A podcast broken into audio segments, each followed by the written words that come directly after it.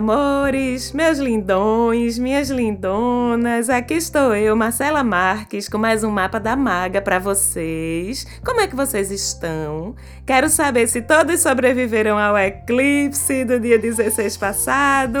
Aqui em Recife foi lindo, foi um espetáculo de se ver, um espetáculo no céu. Lindo, lindo, lindo, lindo o eclipse. E aí eu quero saber se vocês aproveitaram para manifestar a nova realidade que vocês querem presentes na vida de vocês, para que essa realidade nova se restabeleça nos próximos seis meses. A eclipse foi para isso, tá certo? Não foi para assustar ninguém, foi para dar o reset e a gente começar tudo de novo muito melhor, ok? E essa semana, como é que vai estar tá, depois de tantas emoções? Tanto eixo Câncer Capricórnio, tanto eclipse solar, tanto eclipse lunar. Vamos dar uma olhadinha para ver se essa semana tá mais tranquila. Bem, bem, bem. Quero lembrar que nosso Mercúrio continua retrógrado até 31 de julho, então todas aquelas recomendações que eu já dei, elas continuam, certo? Relacionadas com cuidados com informações, comunicações, fala, escrita, eletrônico, transportes, tudo isso enquanto Mercúrio estiver retrógrado, continuamos tendo cuidados especiais. E se vocês quiserem saber um pouquinho mais sobre isso, podem escutar os programas anteriores que tá tudo lá bem explicado certo? Ô Marcela, é só Mercúrio, né, que tá retrógrado, não tem mais nenhum não, né? Tem, vocês não lembram não que tem mais um monte de planeta retrógrado no céu. Hoje temos Júpiter, Saturno, Netuno, Plutão, Nodo Norte e Quiron apenas retrógrados, tá certo? Falei um pouquinho mais sobre isso também em um programa anterior, mas estou trazendo de volta porque tem uma coisa que é importante eu dizer para vocês e relembrar sempre. Os planetas que estão retrógrados são uns planetas e posições assim pesados, certo? O Nodo Norte não é um planeta, é um ponto, mas a influência dele também é muito forte, são, são pesadinhos. Pesados que eu digo no sentido de serem muito influentes, não só em nível individual, na gente, como também em nível coletivo, em nível geracionais. E essas retrogradações todas, elas sinalizam apenas o que? Revisões, que os assuntos relacionados a esses planetas e posições estão precisando receber. Revisão de assunto relacionado a esses planetas e essas posições que estão retrogradando, certo? Então, quando a gente fala disso, a gente está falando de quê? De revisões e reorganizações no âmbito dos assuntos dos planetas que estão envolvidos, no âmbito da política, no âmbito das leis, no âmbito dos karmas coletivos, e estamos falando de coisas escondidas vindo à tona, crises emergindo, feridas pessoais, individuais e sociais precisando ser vistas e ser curadas. Estamos falando de aprendizados, enfim que precisam acontecer para que a sociedade evolua, para eu, você e a sociedade toda evoluir. Vocês estão entendendo como esse momento astrológico conversa com o momento político do Brasil, por exemplo, para ficar só no nosso país? Com todas essas coisas que estão vindo, com todas as coisas que estão acontecendo, como tá tudo tão relacionado com esse festival de retrogradações. Pois é, então a gente faz o quê? A gente acolhe, certo? A gente entende que esses são movimentos necessários, que precisam acontecer. E vamos entender também que essas desacelerações, essas falhas, esses incômodos trazidos por esses planetas retrógrados revelam simplesmente o que está errado ok? Para poder ser consertado dentro da gente e fora da gente. Então é por isso que eu achei importante trazer de novo essa questão do volume de retrogradações que está acontecendo, porque está casando muito com o que está acontecendo agora no nosso país, na sociedade. E agora vamos falar do novo ciclo solar que começa segunda-feira, hoje, dia 22, já perto de meia-noite, porque a gente tem o início do ciclo solar dos leoninos, meu amor. A gente sabe, né? Não tem aquela história que diz que baiano não nasce estreia. Não, quem não nasce mais estreia é o leonino. Leonino já nasce brilhando, né? Só em leão significa simplesmente que estamos no período em que nascem os leoninos e leoninas, que vai de segunda-feira, hoje, 22 de julho, até 22 de agosto. A essas alturas, você já sabe o que acontece quando muda o signo que o Sol está passando. A energia daquele signo é ativada de forma especial e fica disponível para todo mundo. E esse pacote de Sol Leão, o que é que traz de energia para a gente? Ah, minha gente, Leão é otimismo, é alegria de viver, é autoestima, é generosidade, é confiança, autoconfiança, é magnetismo, é disposição para brilhar, para ser o centro das atenções. Lógico que vai ter programa do Mapa da Maga específico para falar do signo de Leão.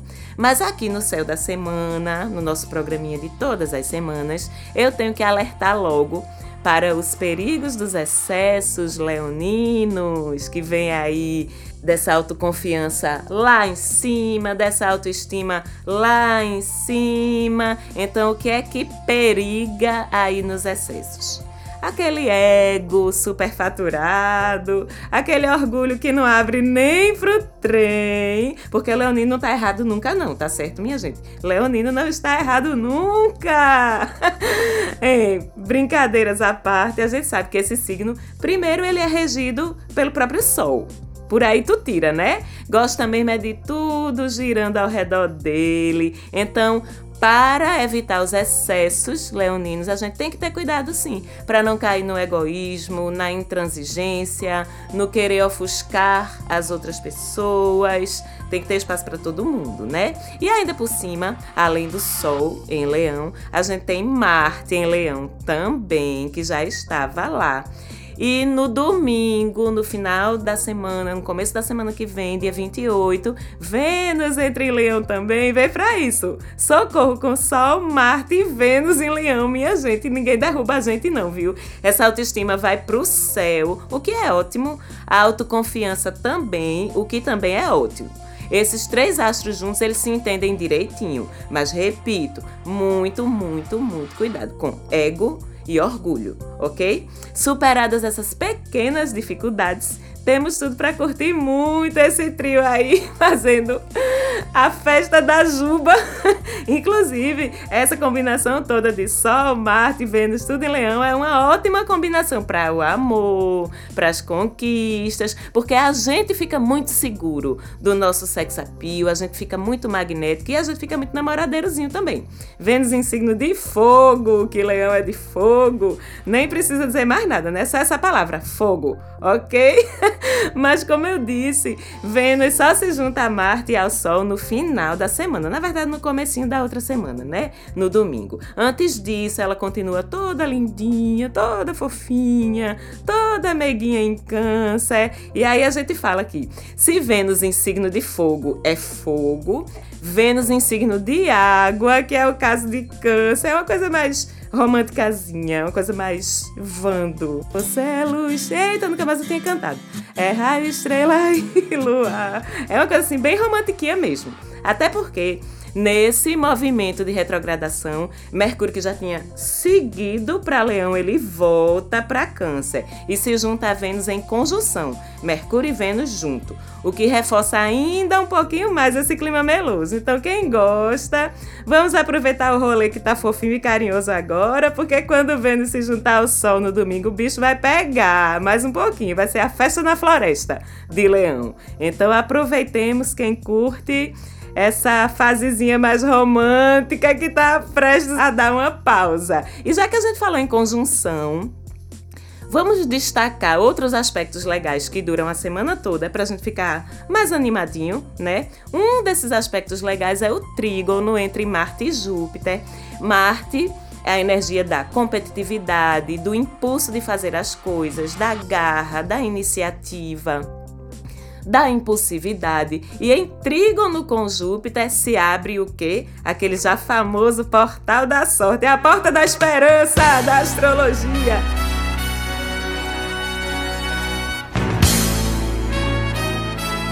Que é uma porta de muita confiança na gente mesmo, uma porta de superlatividade, de ampliação, de expansão das coisas. E assim, um aspecto positivo que envolve Júpiter, que é o caso, um trígono envolvendo Júpiter e Marte, é sempre mais abençoado do que o normal, porque onde Júpiter cai, ele abençoa. Então ele traz uma vibe massa, assim, eu diria até de sorte mesmo, para as iniciativas em que a gente se jogar de cabeça, com confiança, acreditando que vai dar certo. Então, gente, ó, o que aparecer de oportunidade boa essa semana, se agarrem, viu? Não duvidem, não. Segure na mão de Júpiter, segure na mão de Marte e vá que a probabilidade de dar certo é muito grande. Isso vale para tudo: trabalho, dinheiro, relacionamentos, enfim, qualquer tipo de iniciativa. Tem ainda um outro trígono entre Vênus e Netuno, que vai até quarta dessa semana. E esse trígono de Vênus e Netuno é lindo, porque quando eles dois estão em bom aspecto, eles deixam tudo com aquele climazinho de sonho, de fantasia. E ao contrário de outros movimentos, esse clima não é ilusão, não.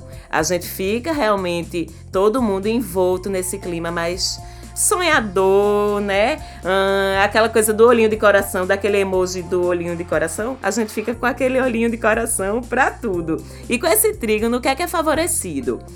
O que é que flui massa? Artes, tá? Iniciativas artísticas, estéticas, iniciativas românticas também. Facilita por quê?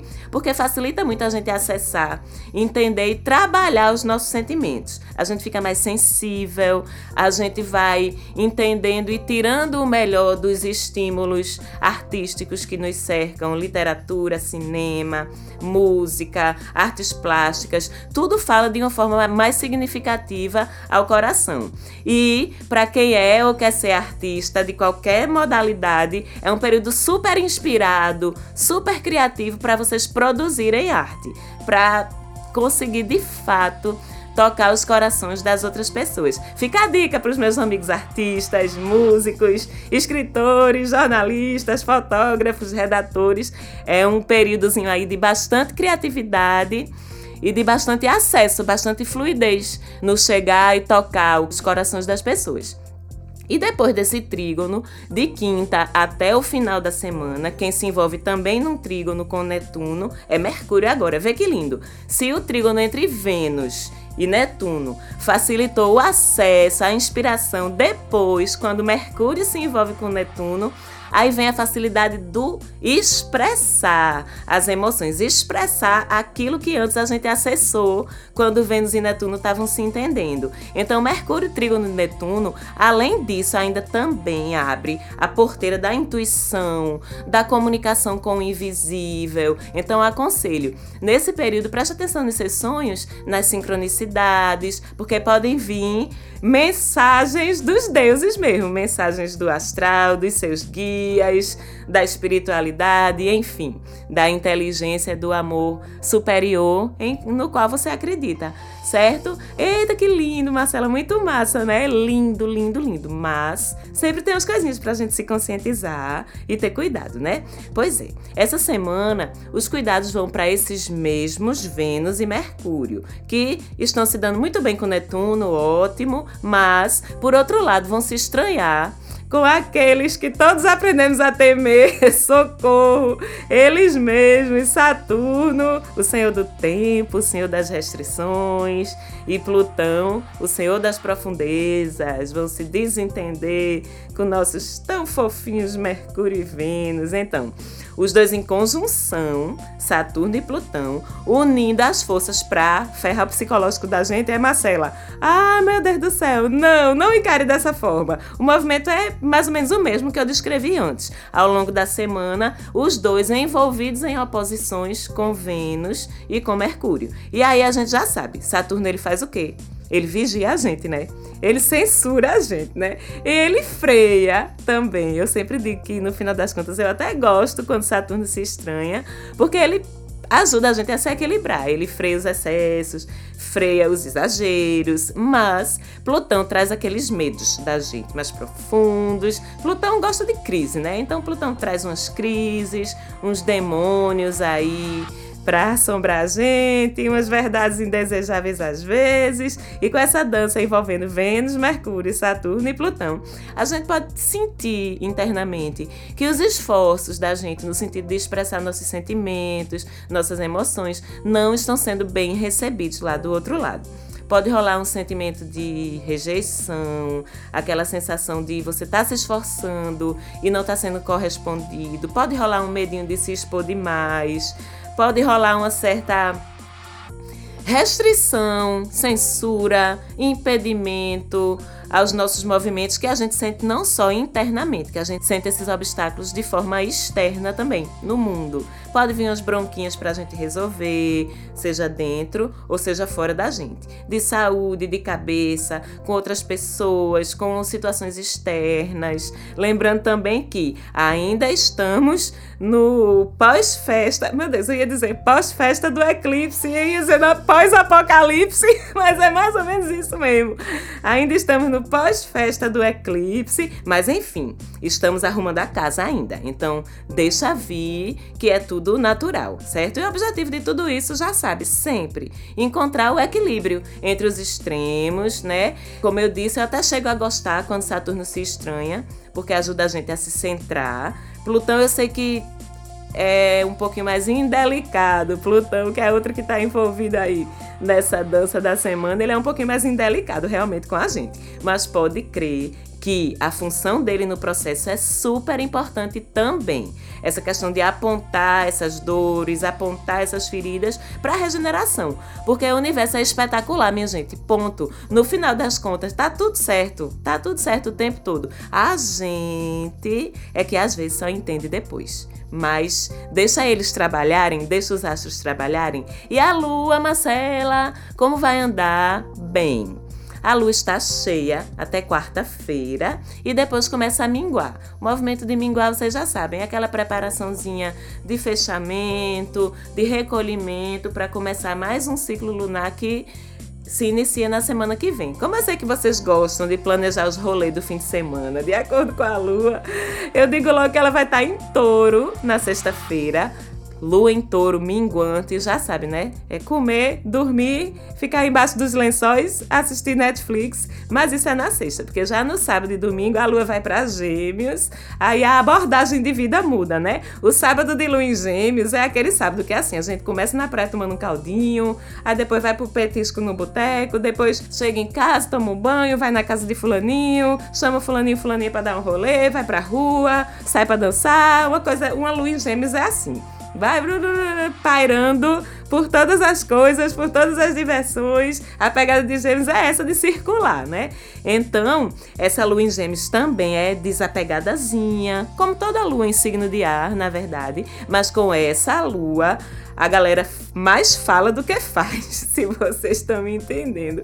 O perigo é rolar o match, você passar a noite todo dia conversando, conversando, conversando, conversando e não sair da conversa, porque Luiz Gêmeos fala, viu? Pense. E aí, já no domingo, já que tá toda essa vibe de circular e ver coisas e acessar informação, a gente pode aproveitar essa mesma lua para pegar aquele cineminha, se atualizar daquela fila de séries que estão salvas lá, que Gêmeos é curiosidade, Gêmeos é gosto por informação, por cultura, principalmente se for uma coisa assim levinha. Então é uma ótima maneira de acabar a nossa semana, de encerrar o fim de semana, o domingo, com programinhas culturais. E eu também vou encerrando por aqui. Mais uma vez, obrigada a vocês que escutam a gente. Mais uma vez, obrigada Falante Áudio pela produção do programa. Sigam o Instagram do Mapa da Maga, porque tem, sempre tem dicasinhas lá ao longo da semana, arroba Mapa da Maga. Um beijão e até o próximo programa. Tchau, tchau.